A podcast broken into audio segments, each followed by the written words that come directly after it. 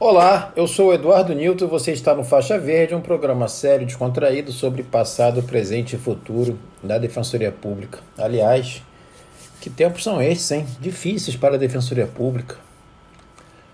Quem quer enfraquecer essa instituição e por quê? O tempo não é cobrador, o tempo não é julgador, não acredito nessa função da história, mas é claro que saberemos identificar quem foram aqueles que nesse momento desejaram tanto o enfraquecimento dessa instituição necessária no cenário brasileiro.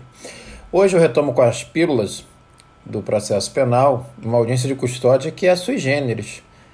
Nós que tanto nos insurgimos quanto a audiência de custódia por videoconferência, afinal, tortura não se vê pela TV, deixo para vocês aí uma audiência de custódia em que o custodiado simplesmente não estava presente. Escuta aí. Excelência, eu vou é até uma manifestação sui generis essa, eu vou pedir inicialmente dois cuidados. Um é que não conste, né, até porque ele não teve, né, termo de entrevista na assentada, né? Não sei se foi com Vossa Excelência ou com outro magistrado, acabou constando numa hipótese de hospitalizado. E o outro é, pleito inicial que faço é que conste que eu, como defensor, estou aqui atuando como custos vulneráveis. Não posso, Excelência, atuar na defesa do senhor Cláudio e passo a expor por quê.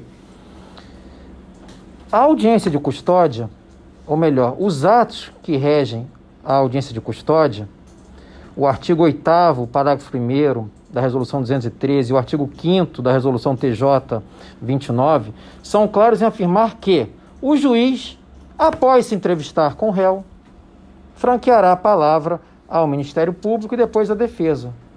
Mas a cadeira está vazia, Excelência. Aqui não é o juiz de garantias. Né? Eu vou eu vou até, se Vossa Excelência me permite, eu vou até me ver até a mente aqui um trecho de uma música do Titãs. Ele diz: é seu dever manter a ordem, é seu dever de cidadão. Mas não é qualquer ordem que a gente tem que manter, é a ordem constitucional. E o devido processo legal aponta que sem a presença da pessoa aqui não se pode fazer audiência de custódia. Já tem um juízo competente, deve o Estado da acusação postular lá eventual conversão, decretação, que seja. Agora, com a cadeira vazia, não pode. Ah, Excelência, ainda que se fale que foi acerto de coordenações, peço a licença, mas eu não participo disso daí, não posso participar e não vou concordar com eventuais negociações nesse sentido, que passam por cima. O dia que isso aqui for um juiz de garantias, perfeito. Agora, o que não pode é o seguinte: o que é ruim do juiz de garantias? A gente suspende por uma ADI e o que é bom a gente puxa para cá sem competência. Então, diante desse cenário, exclusivamente a título de custos vulneráveis, eu aponto a incompetência é, desse, desse juízo, já que não se encontra aqui. Há, volto a frisar, há juízo já prevento. É, e como a prisão pré-cautelar perdura por bastante tempo, é, reputo perfeitamente cabível o relaxamento da prisão.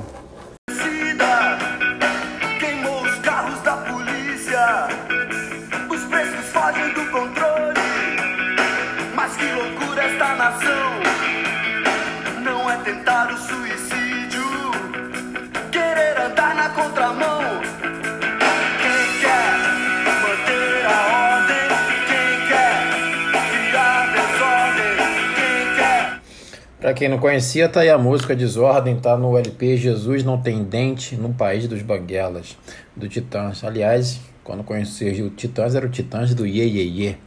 Gente, só para dar um, uma explicação aí para vocês, a prisão do rapaz aí foi convertida.